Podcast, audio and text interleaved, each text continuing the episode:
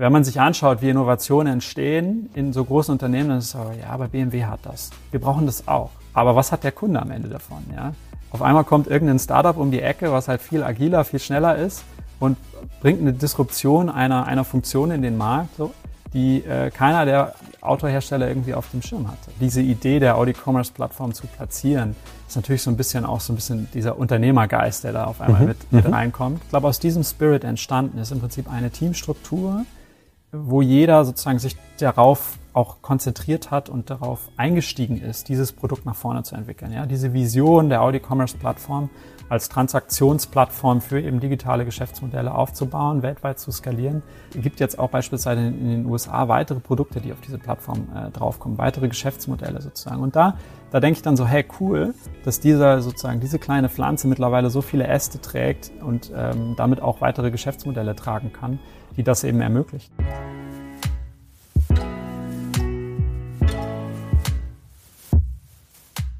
Herzlich willkommen bei Different. Heute spreche ich mit Henning, ein alter E-Trials Wegbegleiter, der jetzt ein paar Jahre bei Audi für die neue Commerce-Plattform zuständig war. Wir sprechen über Car Commerce, wir sprechen über Technologien, wir sprechen über sein Hobby als Weltpräsident im Rhönradverband. Sehr, sehr spannendes Interview. Viel Spaß dabei. Henning, herzlich willkommen in meinem Podcast Different. Ähm, wir kennen uns jetzt schon ähm, viele Jahre, ich weiß gar nicht äh, seit wann, ungefähr so 2012 ungefähr, ne? Also schon so ein bisschen. Ich glaube ja, das ist schon äh, fast zehn Jahre, würde ich fast sagen ja. mittlerweile, aber ist schon lange her, genau. Das stimmt. Und ähm, wir haben damals schon zusammengearbeitet, damals im Netshops und eTribes Familienunternehmen Konstrukt hier. Dann bist du ein paar Jahre nicht mehr bei uns gewesen, jetzt wieder. Und ähm, genau über die äh, Journey der letzten Jahre würde ich eigentlich total gerne mit dir sprechen. Ähm, und aber bevor ich starte, erzähl doch noch ein paar Worte zu dir erstmal. Sehr, sehr gerne, genau. Ähm, ich bin Henning. Ähm, für die, die mich sozusagen nicht kennen, Henning Henningsen, ein Name, der wahrscheinlich in so vieler Munde ist. Es führt immer dazu, dass die Leute immer schmunzeln, wenn sie meinen Namen äh, hören. Ähm, wenn ich zum Amt gehe irgendwie und frage mich wieder so, äh, wirklich? Ja, äh, ja, wirklich, tatsächlich Henning Henningsen, ein klassischer norddeutscher Name. Meiner Mama war dafür zuständig, den Vornamen auszusuchen.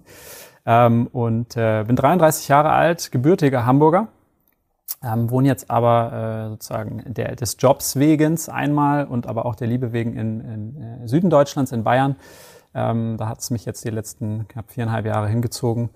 Und äh, ja, bin sonst sehr sportlich interessiert, ähm, habe da auch viele Erfahrungen sammeln können, was den Sport angeht. Auch meine, meine Reise, weil du von der Reise sprachst, äh, stark geprägt in den letzten Jahren, würde ich behaupten.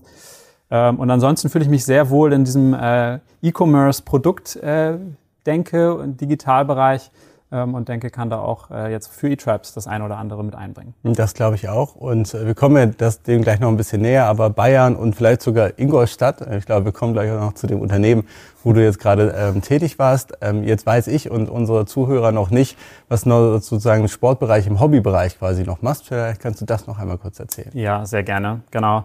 Ähm, auch wieder aus der Familie heraus kam so ein bisschen die die Nähe zum, zu einer Sportart, die vielleicht nicht jeder kennt. Ähm, ich erkläre gleich genau, worum es geht. Es geht um, den Rhön, um das Rhönradturnen. Ähm, auch explizit, das heißt nicht Rhönradfahren, sondern mhm. Rhönradturnen. Das ist ganz wichtig, wenn man mit äh, jemandem aus dem Bereich äh, spricht.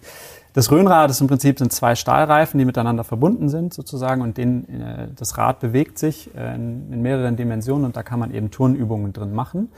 Ähm, und da habe ich in frühem Kindesalter, ich behaupte, meine Mutter hat mich im Kinderwagen immer schon mit in die Turnhalle gebracht und dadurch kommt diese Prägung zustande.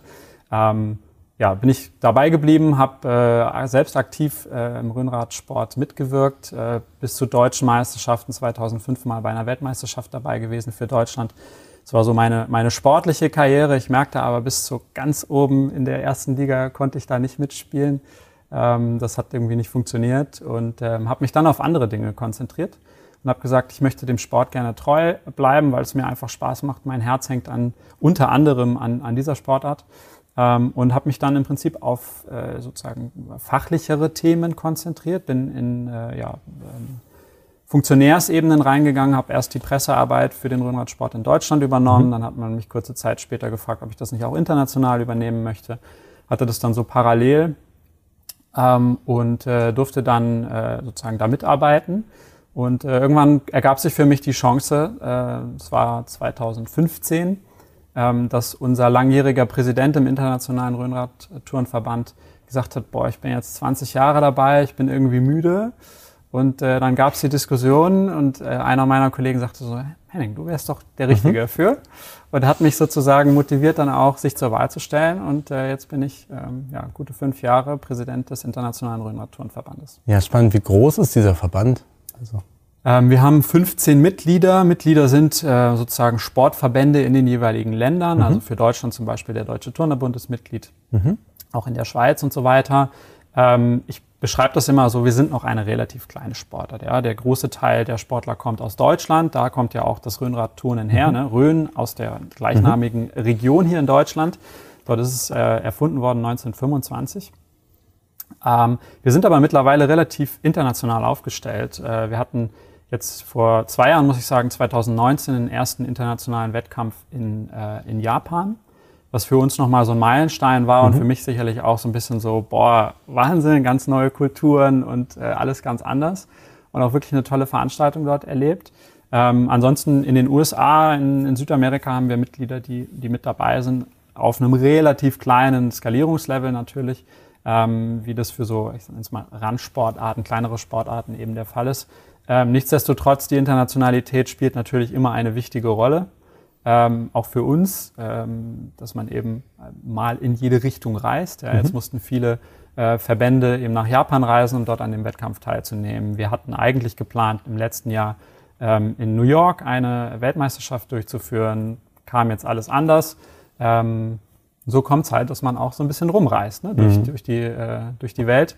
Und das finde ich macht es auch, äh, auch sehr spannend dann. Mhm. Dem sozusagen ehrenamtlichen Engagement. Ja, super cool, dass du das machst. Wie ist denn da aktuell die, ähm, die Corona-Akzeptanz? Also wenn ich mir jetzt einen Fußballverein angucke, die poltern natürlich ordentlich und sagen, ist mir alles egal, lass uns das stattfinden. Wie ist das bei euch? Ja, gespalten würde ich genauso sagen. Ja, also es gibt diejenigen, die nach wie vor in die Turnhalle können. Das ist immer so ein bisschen abhängig von, von den Ländern. Ich weiß zum Beispiel, dass in Belgien die Spitzensportler trainieren dürfen, mhm. in die Hallen dürfen. Ich weiß, dass Israel auch da relativ ähm, viel in den Hallen ist und trainieren kann. Ich weiß, dass in Deutschland gar nichts oder so gut wie gar nichts geht.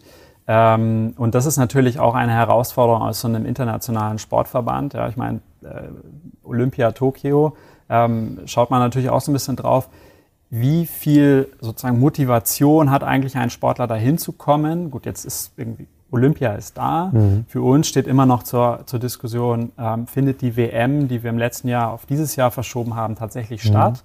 Das ist natürlich nochmal so eine Motivationsthematik auch, weil irgendwie so ein, so ein luftleerer Raum für den Sportler da ist. Ähm, und das macht es so ein bisschen schwierig, gerade für uns da, da reinzugehen. Aber wir haben ähm, uns dann eben auch zusammengesetzt und überlegt, okay, was können wir für Alternativen anbieten? Und ich glaube, ganz wichtig ist, dass man überhaupt irgendwas macht. Ja, jetzt mhm. einfach irgendwie zu sagen, nee, machen wir nicht, ähm, ist die schlechteste Alternative. Und wir sind hergegangen und haben ähm, sogenannte Online-Competitions äh, gestartet. Das heißt, ähm, da konnten im Prinzip für die, die trainieren konnten, die in die Halle gehen konnten, in die Turnhalle, ähm, die konnten Videos aufnehmen von ihren Übungen, konnten die zu uns einschicken mhm. sozusagen. Und wir haben dann einmal im Monat immer mit einer ähm, Reihe an, mit einer Gruppe an Kampf, äh, Kampfrichtern, Wertungsrichtern ähm, diese Übungen bewertet äh, und dann den, äh, eine, ja, den Score sozusagen rüber mhm. äh, geschickt und aber auch, und das war uns, glaube ich, auch ganz wichtig, nochmal ein qualitativeres Feedback mhm. von, von sozusagen Coaches, ähm, um nochmal so eine andere Perspektive auch reinzubringen. Cool. Genau, und das läuft jetzt. Gibt, ist, man merkt auch so die Corona-Lockdown-Wellen auch da, sozusagen an den Anmeldezahlen, an den Teilnehmerzahlen. Ähm, aber mittlerweile läuft das eigentlich tatsächlich sehr gut. Wir haben jetzt im Februar gerade wieder was gestartet. Da war ich selbst überrascht, wie viele Einsendungen mhm. da kommen. Und ähm, das macht es natürlich auch irgendwie interessant, ne? dass man so merkt, okay, ähm, du hast da neue Formate entwickelt mhm. und die kommen gut an. Ähm, und wir denken jetzt eben auch darüber nach, was, welchen, welchen Impact hat diese Veränderung, die wir angestoßen haben in der Corona-Zeit auf unser generelles, Klar. in Anführungsstrichen normales ähm, Veranstaltungsprogramm. Ähm, weil ein Wertungsrichter irgendwie, der den ganzen Tag äh, ja, Übungen bewerten muss und den ganzen Tag in der Halle sitzt bei einer Veranstaltung. Ähm, vielleicht kann ich den einfach auch irgendwie virtuell dazu schalten. Mhm. Ähm, warum muss der unbedingt jetzt nach New York oder nach Japan reisen, mhm. um bei einer Veranstaltung dabei zu sein? Das sind so Fragestellungen, mit denen wir uns jetzt konfrontiert äh, sehen und ähm, ich hoffe, dass wir sie bald beantworten können. Es ist nicht ganz einfach, da so eine, eine in Anführungsstrichen richtige Entscheidung zu treffen. Mhm Ähm, das ist immer so ein bisschen schwierig. Absolut. Ich will gar nicht Corona thematisieren, aber ich glaube, ich überlege immer, stell dir vor, Corona wäre vor fünf Jahren gekommen, ne? oder vor zehn oder so. Ich glaube, es wäre, hätte so viel weniger Alternativen gegeben oder so, oder so, so. Ich glaube, es hätte einfach alles, alles länger gedauert. Ne? Also so jetzt, wie du sagst, auch selbst im Nischensport irgendwo plötzlich remote solche Themen zu machen und es macht den Leuten Spaß, es gibt ihnen eine gewisse Motivation und Befriedigung können weiter als Sportler irgendwie auch Sportler sein. Total. Mega cool. Ne? Also es hätte es halt vor ein paar Jahren einfach, da gab es die technischen Möglichkeiten einfach nicht. Genau, und das ist, finde ich, auch das Interessante. Ne? Die, die Sportler selbst, die Trainer, die Sportler, die suchen ja nach Lösungen dafür. Und sie finden jetzt Tools, die das unterstützen. Ich habe super viele Bilder gesehen, wo einfach in den Trainingssession, die normalerweise in der Halle stattgefunden hätte, halt bei Zoom stattfindet. Ja? Mhm. Und du siehst in dem Zoom-Bild alle Leute Liegestütze machen und irgendwelche Handstände und so in ihrem, in ihrem Wohnzimmer. Mhm. Und das ist einfach so ein Gefühl so, hey, cool, das geht. Die Leute suchen nach Möglichkeiten, trotzdem irgendwie zu interagieren. Und ähm, ich glaube, darüber lernen sie halt auch noch stärker, diese Tools wirklich auch einsetzen zu können für die Zukunft. Ne? Mhm. Ähm, und das spielt natürlich uns im Sport auch dann in die Karten sozusagen. Ja, jetzt wechseln wir mal vom Sport ins Business und nehmen aber das digitale Produkt einmal mit. Ja, ähm, als du zu deinem Unternehmen gewechselt bist, damals von eTribes, wo stand das Produkt da? Gab es das denn überhaupt schon und äh, was war das denn überhaupt? Ja, genau. Dazu müsste ich vielleicht noch sagen, äh, für was, zu was für einem Unternehmen Erzähl ich gewechselt bin. Mal. Genau. Äh, ich hatte Bayern äh, angesprochen, wir hatten über Ingolstadt gesprochen. Ich glaube, da liegt die Vermutung sehr nahe. Ich war bei, bei Audi, bei den vier Ringen sozusagen einer relativ starken ähm, ja, Automotive-Marke. Ähm, bin nach meiner äh, Zeit bei eTribes im Prinzip äh, hatte ich die Chance bei Audi einzusteigen im E-Commerce-Bereich. Damals noch sehr stark IT getrieben. Also ich bin in den Fachbereich der IT gewechselt und kam in eine Situation, wo Audi sozusagen gerade an einem Punkt war, ähm, ein neues Geschäftsmodell sozusagen konzeptionell auf den Weg zu bringen. Dieses neue Geschäftsmodell, ähm, da ging es um digital, den Vertrieb von digitalen Services ähm, unter dem Namen Functions on Demand. Geht im Prinzip darum, dass Fahrzeuge ähm, voll ausgestattet werden und dann im Nachgang ähm, Funktionen freigeschaltet werden können. Und diese Freischaltung, dieser Kauf und die Freischaltung da war man eben an der Überlegung, wie, wie lösen wir das technologisch? Ja? Was für Tools, was für Technologien haben wir schon bei Audi im Einsatz? Ähm, und hat man, da hat man sich das eben angeschaut. Und man war relativ schnell bei der Schlussfolgerung, dass das, was man hatte, sozusagen klassische Cappies und Co. zu verkaufen, halt nicht mehr den Anforderungen genügt, mhm. die dieses neue Geschäftsmodell ähm, jetzt so mit sich bringt. Ähm, zumal das international skaliert werden mhm. musste oder sollte äh, auch mittlerweile ist, aber ähm, da stand man eben so vor Herausforderungen. Mhm. Ähm, und ich kam dann zu, genau zu dieser Zeit eben zur Audi und äh, die, die Fragestellung, die Diskussion, die ich mir dann irgendwie die ersten Wochen anhörte, waren so, ja, was machen wir denn da jetzt? Wen können wir dafür beauftragen, um uns das irgendwie zu bauen? Die Lösung, die wir haben, funktioniert irgendwie nicht so richtig. Und ich dachte so, ja, äh, Leute, sorry, aber die Fragen, die ihr stellt, sind doch irgendwie nicht die richtigen. Ja? Nicht wer kann das für euch bauen, sondern das Wie können wir das realisieren. Ja, ähm, ja und daraus entstanden ist, ähm, sind am Anfang irgendwie fünf Slides, die ich nur mal meiner, äh, meinen Kolleginnen zugeschickt habe. Ähm, das hat dann relativ schnell die Runde gemacht. Irgendwie, da habe ich dann, ja, wie man das damals so gemacht hat, mit so Lego-Steinen argumentiert und wir sollten nicht die gesamte Welt neu erfinden. E-Commerce äh, sozusagen gibt es ja auch Standardkomponenten, die man gegebenenfalls nutzen kann. Wir müssen sie nur in das Ökosystem, was schon vorhanden ist, irgendwie nahtlos integrieren. Ähm, und äh, ja, dann kam eins zum anderen. Am Ende haben wir ein Produkt bauen dürfen, ähm, die Audi Commerce Plattform, ähm, das im Prinzip den Vertrieb von digitalen Services für Audi realisiert ähm, ein ja, auf Microservice basierte äh, Technologiebasis, wo wir sozusagen ein Standard-Shop-System im Hintergrund eingebaut haben, das für uns so Standardaufgaben, Warenkorb, Steuerberechnung und, äh, mhm. und so weiter übernimmt. Ähm, und eine Integrationsschicht sozusagen in das bestehende Ökosystem. Ja, weil wir zum Beispiel gesagt haben, Audi hat Systeme, wo Kundendaten liegen. Wir wollen das irgendwie nicht hin und her synchronisieren, sondern wir wollen das irgendwie sinnvoll logisch miteinander verknüpfen.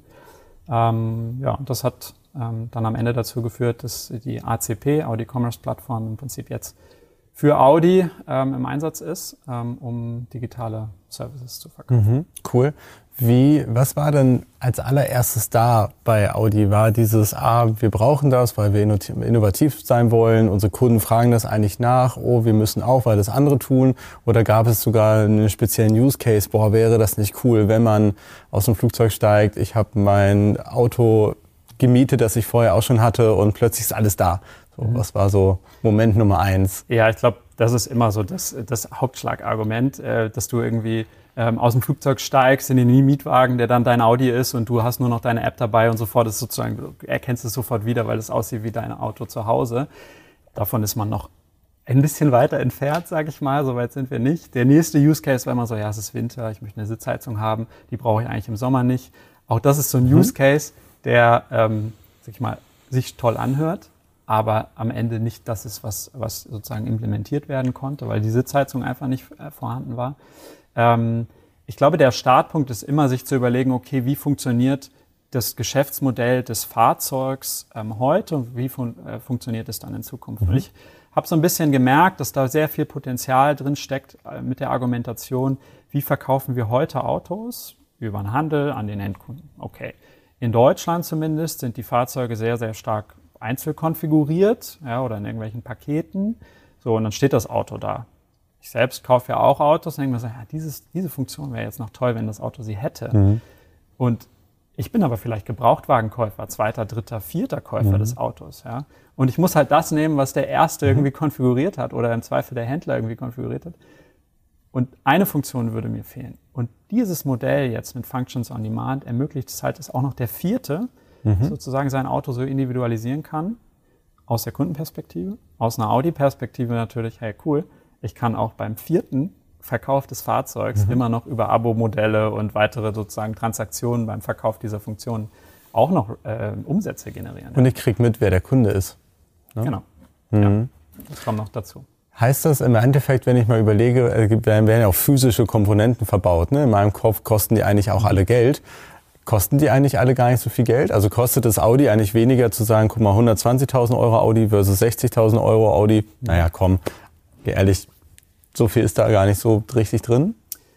Ich kann dir jetzt nicht genau sagen, weil ich es einfach auch nicht weiß, ja. ähm, was da drin steckt. Ich glaube, man muss sich immer überlegen, wenn man auf die, ähm, in den Produktionsprozess schaut. Ja? Einen sehr stark differenzierten ähm, Produktionsprozess. Einfach jede Komponente muss dann ans Band geliefert werden, wenn dieses Auto dann gerade da vorbeifährt. Was passiert, wenn ich einfach immer gleiche Komponenten dran habe? Ja? Ich mhm. reduziere ja. Komplexität ja, im mhm. Produktionsprozess ähm, kann vielleicht auch immer gleiche Komponenten einkaufen, was wiederum den Preis drückt, auch wenn es die höherwertigen ähm, äh, Komponenten sind. Mhm.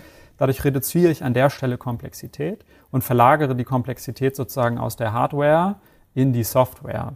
Jetzt mit Freischaltmechanismen und allem, was dazugehört. Ja, da gehören ja auch dann irgendwie Chips und äh, so weiter dazu. Ich war jetzt nicht im Detail drin, wie das Fahrzeug das dann freischaltet, aber ich habe mitbekommen, dass es extrem komplex war und auch für mhm. uns komplex sozusagen sich immer zu überlegen, in welchem Status ist jetzt das Fahrzeug, hat das Fahrzeug alle diese Funktionen, ja oder nein mhm. und solche Sachen. Ja, da haben wir ähm, einige, sag ich mal, Baustellen auch aufgetan im Laufe der Entwicklung ähm, unser, unseres Produktes, wo wir dann einfach gesagt haben, so okay, wir stehen vor dieser Herausforderung, welche kreativen äh, Ansätze finden wir, um das Ganze auch im Sinne des Kunden zu lösen. Mhm.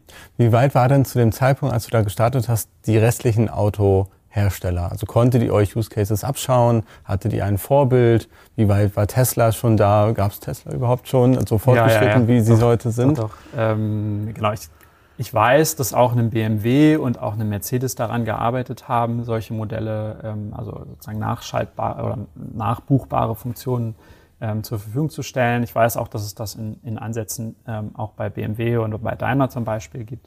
Auch Volkswagen macht das natürlich in der, in der Gruppe. Da gab es ähm, sozusagen Synergien, die genutzt wurden.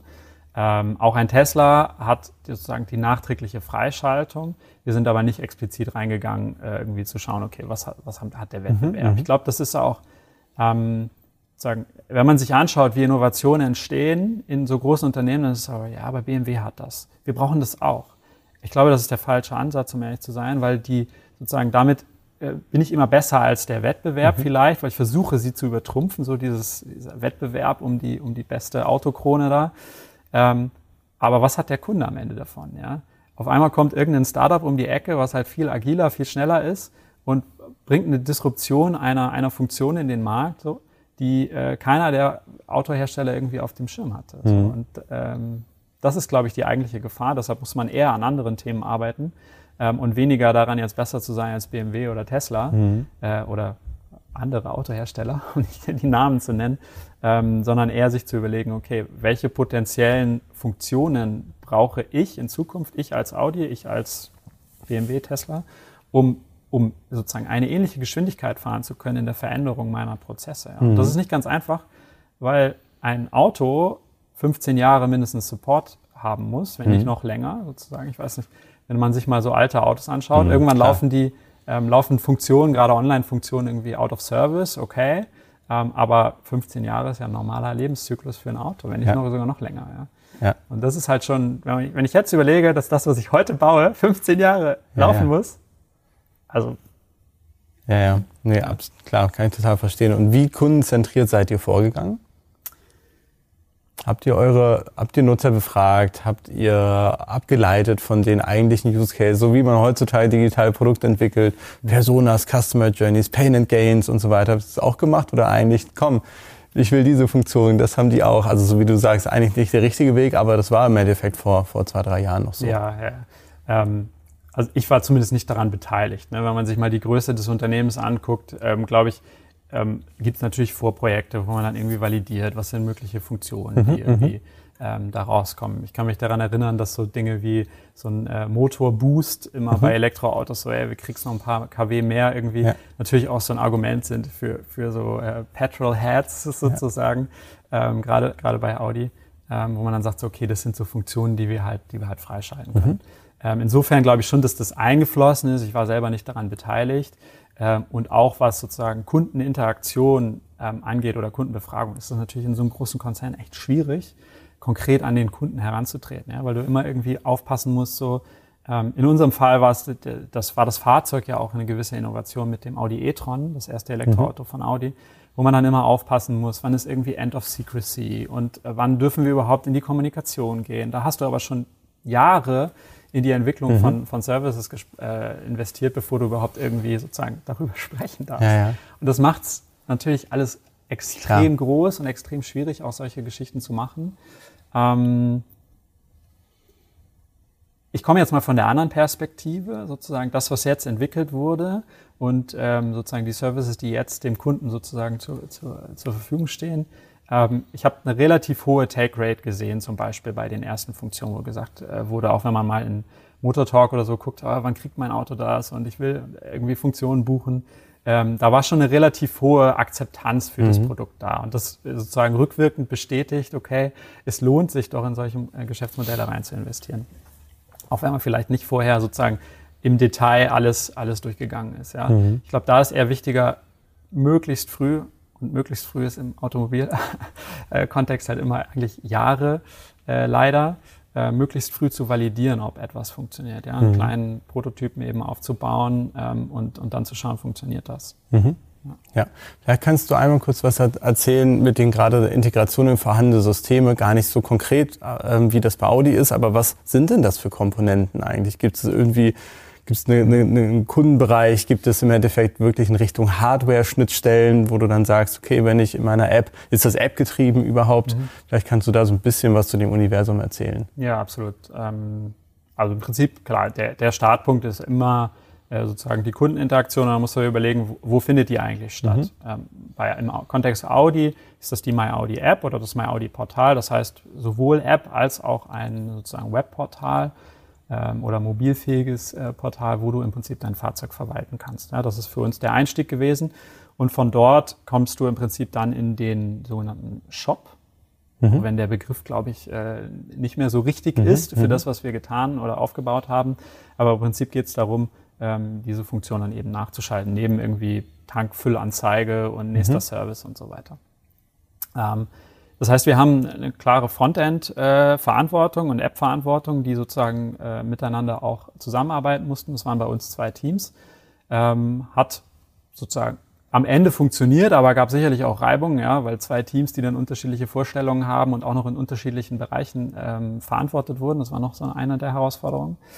Ähm, dann sind wir in, in unser Produkt gekommen sozusagen, ein Headless Commerce äh, Technologie im Prinzip, die APIs, also Schnittstellen zur Verfügung gestellt hat, um diese Funktionen eben Richtung Frontend liefern zu können. Ähm, und wir sind halt ähm, vorgegangen und haben gesagt, wir glauben nicht daran, dass Commerce alles liefern sollte. Mhm. Ähm, das heißt, wir haben uns konzentriert auf die wesentlichen ähm, Fähigkeiten des Commerce, Produktdaten anzuzeigen, den Checkout durchzuführen und ein Deli äh, de ja, Delivery sozusagen ins Fahrzeug durchzuführen. Das war für uns so der Scope für, ähm, für den Bereich äh, Commerce und haben dann aber auch sozusagen Schnittstellen geschaffen in Richtung dem CRM-System zum Beispiel, das dann die Kommunikation in Richtung des Kunden übernommen hat. Also Bestellbestätigung, mhm. mhm. Rechnung, äh, Welcome-E-Mail, äh, so und so funktioniert dein Produkt und wie zufrieden bist du und was noch alles dahinter kommt. Weil warum sollen wir das definieren, wenn doch da eigentlich Leute sitzen, die diesen Kontakt viel mhm. besser äh, machen können? Für uns war einfach nur die Aufgabe, ähm, sozusagen aus einer, aus einer Technologie, aus einer Backend-Perspektive, den, den Zugang zu diesen Daten eben sicherzustellen. Ja? Und mhm. dafür haben wir Schnittstellen aufgebaut, die dann genutzt werden können. Cool.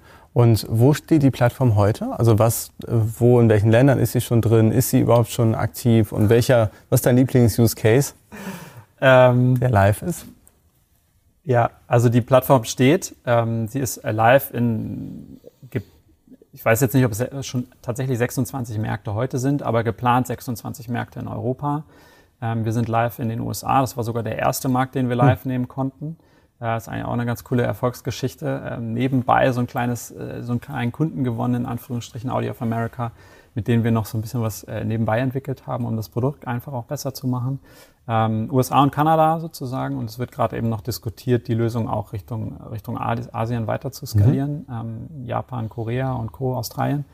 Ähm, einfach weil der Bedarf da ist. Ne? Die Fahrzeuge werden dahin geliefert, die haben entsprechende Connectivity-Funktionen und dann braucht es irgendwie mhm. auch eine Möglichkeit, das Geschäft dort, äh, dort mhm. zu betreiben. Und ich glaube, ähm, von der Struktur her, von dem, wie wir es aufgebaut haben, ähm, ist das halt auch möglich. Man kommt immer an lokale Geschichten, wo man sagt, okay, ich muss noch einen anderen Payment Service Provider oder sowas anbinden. Ähm, das ist ganz normal. Aber wenn man die Technologie sozusagen auch so strukturiert aufbaut, ist das auch kein Problem, meiner Meinung nach, dass das, ähm, dass das möglich ist. Genau. Ich war ganz stolz, dass wir die ersten Use Cases tatsächlich ähm, live bekommen haben und äh, mein, du fragst nach, fragst nach meinem Lieblings-Use Case. Ähm, ich würde es gar nicht so als Lieblings-Use-Case beschreiben, sondern eher sozusagen als den fruchtbarsten Teil der Arbeit, die wir mhm. geleistet haben, ähm, weil wir eben mit den Amerikanern eine Zusammenarbeit aufgebaut haben, die sozusagen fernab von jeder Corporate Structure war. Cool. Ähm, wir haben die Amerikaner davon überzeugt, dass unsere Technologie sozusagen auch ihren Use Case ähm, mhm. ja, ermöglichen kann und haben dann tatsächlich mit so einem kleinen Satellitenteam ähm, an der US-Ostküste zusammengearbeitet und äh, wir haben die Backend-Komponenten zur Verfügung gestellt. Sie haben das lokale äh, mhm. Frontend für diesen, für diesen Markt zur Verfügung gestellt. Ähm, und wir waren am Ende schneller live mit dieser Lösung als die, die cool. große sozusagen. Und das war so, ein, so, ein, so, eine Genugtuung in gewisser Weise, einfach weil man wusste, hey, wenn du ein kleines Team hast, mhm. die sehr, sehr eng miteinander ähm, zusammenarbeiten, trotz sechs äh, Zeitstunden ähm, Unterschied, ähm, war das einfach toll, das zu sehen. Ja? Und am Ende ähm, ja, laufen, laufen darüber jetzt sozusagen alle ähm, ja, Verkäufe, wo ähm, Fahrzeuge in den USA ausgeliefert werden, die sozusagen dann mit so einem Datenpaket ausgestattet werden, mhm. äh, mit einem lokalen Mobilfunkanbieter, ähm, so dass man sozusagen im Auto sitzt äh, und ähm, ja dann Connectivity genießen kann, irgendwie mhm. Wi-Fi-Streaming oder äh, Wi-Fi und Internetradio. Mhm. Wie, jetzt hast du von kleinem Team gesprochen. Was heißt klein? Ähm, ich glaube, an der Ostküste in den USA saßen fünf, sechs Leute, mhm. äh, mit denen wir da zusammenarbeiten. Da hat man natürlich immer so einige, einige Köpfe, die dann mit, mit denen man mehr im Gespräch ist. Ähm, auf unserer Seite insgesamt, wenn wir über das Team sprechen, ähm, waren im, im, Kern drei Teams, die konkret mit den Amerikanern zusammengearbeitet haben. Insgesamt ähm, waren wir fünf ähm, mit noch weiteren sozusagen Teams, die daran gearbeitet haben, Richtung, Richtung Merchant was zur Verfügung zu stellen, dass man sich Bestellungen ansehen kann die das Frontend entwickelt haben, die die App entwickelt haben und mhm. so weiter. Ähm, ich glaube, was da wichtig ist, ist einfach die Verzahnung. Ja, wir haben immer versucht, ähm, möglichst viel Informationen zu teilen, transparent darzustellen und das aber in einer strukturierten Weise zu tun. Mhm. Ja, weil gerade das Problem in so Konzernen ist meiner Meinung nach immer, dass einfach, es wird dir so viel auf den Tisch geworfen, was du noch machen sollst. Und du musst es im Prinzip strukturieren und in eine gewisse Reihenfolge bringen, die sinnvoll ist in der Entwicklung ähm, und auch sinnvoll äh, vor, vor Kunde. Mhm. Ähm, und das haben wir mit den, mit den Amerikanern eben gemeinsam gemacht, ja, dass wir uns einen Backlog angelegt haben. Da wurden die, die Backlog-Items im Prinzip angelegt und wir haben peu à peu einzelne Themen besprochen, ähm, haben jede Woche immer eine Stunde ähm, äh, jeweils, also jeweils eine halbe Stunde, zweimal die Woche, ähm, uns diese konkreten Themen auch vorgenommen. Ja. Und da waren nicht 20 Leute in einem Termin, sondern es waren drei, mhm. die darüber gesprochen haben, okay, was ist die Lösung für dieses Problem? Wie können wir sie lösen? Und nach einer halben Stunde, das fand ich immer, das war das, war das größte Learning, kam tatsächlich in der Regel ein Ergebnis raus. Das man dann teilen konnte, sozusagen nochmal in die, in, zu anderen Leuten schicken. So, das wäre unser Vorschlag für die Lösung. Das hat uns jetzt eine halbe Stunde gekostet. Was sagst du? Ja oder mhm. nein? Und so konnten wir viele der Herausforderungen einfach in, innerhalb kurzer Zeit lösen. Ja. Und das ist, glaube ich, in Richtung Zusammenarbeitsmodell ähm, muss man sich das immer vor Augen führen. Es ist wichtig, in möglichst kleinen Teams, in Anführungsstrichen, die Experten zusammenzuholen, mhm. einen konkreten Lösungsvorschlag zu machen und ähm, das dann auch darzustellen. Ja, mega gut. Ähm, jetzt erzählst du ja ganz besondere, also genau, genau diese Situation, wo die Business-Seite mit der Operation-Seite sozusagen zusammenkommt. Ne? Man kann sich auf der Business-Seite alles Mögliche ausdenken, aber wenn man es nicht hinkriegt, in Geschwindigkeit und einer gewissen Kultur und so weiter zu entwickeln, ähm, dann kommt man halt im Endeffekt da auch ja wirklich nicht voran. Wie war denn, wenn du nochmal so zusammenfasst, ähm, wenn du mal in dich selber reinhörst, was hat dich damals getriggert, als du da hingegangen bist und was fandst du eigentlich zum Schluss nochmal so am höchsten spannend? Und war das eigentlich immer das Produkt oder nochmal was anderes mhm. in dem Prozess? Also machen wir uns nichts vor, Audi ist und äh, nach wie vor eine klasse Marke, ein klasse Arbeitgeber. Ja? Ähm, natürlich ist es ein Corporate mit der Volkswagen-Gruppe im Hintergrund. Es ist ein Riesenunternehmen, wo am Ende auch ich im Prinzip nur eine Nummer bin, ja, eine sechsstellige in dem Fall. ja. Also das ist nicht der Grund, weshalb man dahin geht. Sicherlich die Leistungen, die man in der Industrie bekommt, sind attraktiv. Ich kam aus dem Studium ähm, und auch der, der Sprung dorthin. Ich wollte irgendwie weg aus Hamburg, ich wollte was sehen, zu einer coolen Marke sozusagen. Das, das hat mich damals getriggert. Ja. Ähm, dass ich dann dort diese Möglichkeit hatte, auch sozusagen diese Idee der Audi Commerce Plattform zu platzieren, ist natürlich so ein bisschen auch so ein bisschen dieser Unternehmergeist, der da auf einmal mhm. mit, mit mhm. reinkommt. Ja. Ähm, dafür zu kämpfen, dass dieses Produkt jetzt durchkommt. Wir haben angefangen, irgendwie zu zweit äh, dafür ähm, zu kämpfen. Dann musste ich den Kollegen noch davon überzeugen, dass wir nicht irgendwie große Anbieter ähm, einbeziehen und uns dafür entscheiden, sondern wirklich ganz klein, wie so ein kleines Unternehmen im Unternehmen im Prinzip ähm, zu starten. Und daraus entstanden, ich glaube aus diesem Spirit entstanden ist im Prinzip eine Teamstruktur, wo jeder sozusagen sich darauf auch konzentriert hat und darauf eingestiegen ist, dieses Produkt nach vorne zu entwickeln. Ja, diese Vision der Audi Commerce Plattform als Transaktionsplattform für eben digitale Geschäftsmodelle aufzubauen, weltweit zu skalieren. Es hat sozusagen jeder, der so ein bisschen in diese, in diese Welt eingetaucht ist, irgendwann so wollte da dran. Ja? Und mhm. ich habe das auch zum Ende noch gemerkt, das Team, was dahinter steht, ähm, das, das zieht da dran. Ja? Man kann nicht an alles irgendwie verändern, man muss immer mal so ein bisschen rechts und links ausweichen ähm, und, und sich sozusagen den Strukturen anpassen. Aber das, was das Team daraus macht und auch der Einsatz des Teams, das mhm. war das, was mich am Ende daran ähm, auch, auch weitergehalten hat, auch wenn natürlich so ein bisschen die Weiterentwicklung für einen persönlich immer noch eine Frage ist. Ne? Sechsstellige Nummer in einem großen Unternehmen. Man muss da sichtbar sein, ähm, um, um was voranzubringen. Ähm, und wenn man dann sozusagen vielleicht sein Netzwerk nicht ganz so aufgebaut hat, weil man sich auf das Produkt konzentriert hat, dann ist halt die Frage, was ist der nächste Schritt? Ja? Mhm. Möglichkeiten gibt's. Ähm, Kollegen von mir haben andere Wege gewählt. Für mich war es so ein bisschen ähm, den, den Weg oder den Blick noch mal ein bisschen weiter zu äh, bringen, dann aus der Automobilindustrie mal wieder ein bisschen aufzumachen. Mhm. Ähm, ich habe, glaube ich, super viel gelernt über internationale Plattformen und, und Skalierung von Technologien international. Ähm, ja, mega cool. Also total spannend, weil ähm, ja, ähnliche Entwicklungen sehe ich auch irgendwo. Ne? Die, die, der erste Einstiegspunkt ist immer die Business-Seite. Landen tun wir im Erfolg immer auf der, auf der Teamseite. Und ich finde es einfach super, dass dann doch irgendwo Faktor Mensch, auch wenn du nur eine sechsstellige Nummer da warst, trotzdem hast du das dann mit einem kleinen Team oder dann mit den verschiedensten Teams über den großen Ozean hinbekommen, dann doch relativ schnell da irgendwie voranzugehen. Ne? Und dass das für dich und hoffentlich ja auch in dem gesamten Unternehmen dann da so ein kleiner Erfolgscase zumindest war, ne? sozusagen so um, um eure kleine Bubble herum ähm, war das dann ja. eine coole Bubble. Das äh, sprichst du vielleicht noch ein, eine Geschichte kann ich dazu noch erzählen, was, was ich jetzt so im Nachgang mitbekomme. Ja, was äh, natürlich arbeiten die Kollegen da weiter dran, ähm, das auch, auch äh, zu implementieren.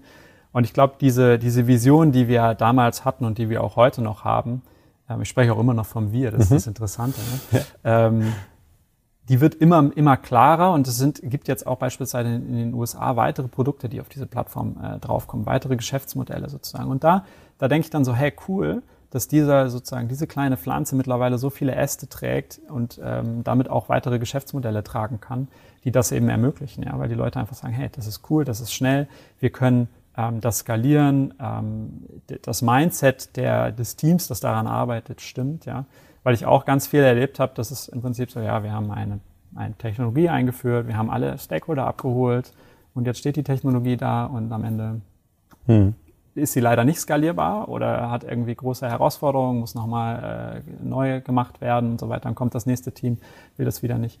Und das finde ich ist so ein bisschen das Spannende, dass sich das gerade auch so ein bisschen diese Kurve halt ähm, nach, nach oben geht. Ja. Nichtsdestotrotz, das Team wird größer, umso mehr Politik ist mit im Spiel, umso größer sozusagen die Governance-Herausforderungen, die damit äh, einhergehen.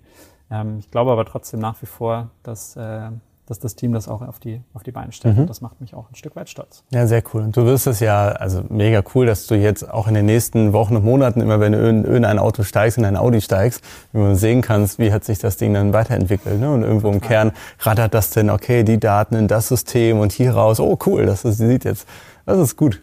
Das ist so, jeder wünscht sich, zumindest geht's mir immer so, dann doch ähm, auch Kunden zu haben, wo man theoretisch irgendwie seiner Oma erzählen kann, guck mal Oma, für das Unternehmen habe ich jetzt gerade gearbeitet und Folgendes gemacht. Das ist ja, total. auch ein guter Antrieb. Wir hatten uns ja drüber unterhalten. Ne? Ist das nächste Auto ein Elektroauto? Ist es dann vielleicht ein Audi e-tron? Dann kann ich dir zeigen, wie das funktioniert. Ja, ja sehr cool. Äh, vielleicht mein letzter Punkt, wenn du jetzt mit dem Gelernten der letzten Jahre tatsächlich jetzt entweder in das nächste Projekt springst oder sagst, okay, wie würdest du jetzt nochmal äh, bei, bei Audi starten? Würdest du irgendwas anderes machen oder noch doller darauf pochen, anders heranzugehen an die gleiche Problemstellung? Ähm, ja, ich glaube, an, an einigen Stellen und da, da wird man auch ein bisschen weiser. Ja, ich war am Anfang so tatsächlich so, oh nee, alles erstmal unter Verschluss halten, bloß nicht zu viel ähm, in, in, in den Konzern reintragen. Ja, sehr, sehr viel auf agilen Vorgehensweisen beruhend, wenig Planung zu haben auch. Das ist natürlich für so ein Unternehmen irgendwie so schwierig, ja, mhm. gerade der Größe, so, ja, die machen da irgendwas und das kostet auch Geld, aber wir wissen nicht, was die machen, ja. Und was ich so ein bisschen aus den Jahren rausgenommen habe, ähm, ist, dass es einen gewissen Planungshorizont braucht. Ähm, da hat Audi, finde ich, auch einen ganz smarten Move gemacht, dass sie gesagt haben, wir setzen uns einen Planungshorizont von drei Monaten. Mhm. Ähm, in diesem äh, sozusagen planen wir ganz konkret, was wir machen wollen und nach drei Monaten schauen wir uns das wieder an. Mhm. Das ist etwas, was ich vorher also total, ich, ich so Unternehmer, ja, ich äh, denke von heute bis morgen und mhm. habe aber die Vision, was ich dann die nächsten Tage machen will.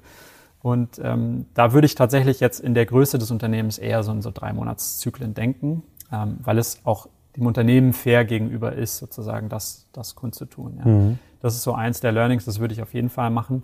Ähm, ansonsten ist, glaube ich, Transparenz eins der wesentlichen, wesentlichen Punkte, dass man immer auch so Touchpoints ähm, einrichtet für sozusagen auch Kollegen, die um einen herum sind, weil uns wurde sozusagen immer vorgeworfen, ja, ihr seid ja so eine Blackbox und ihr sitzt da irgendwie in so einem kleinen Raum, wo ihr irgendwie was macht und so weiter.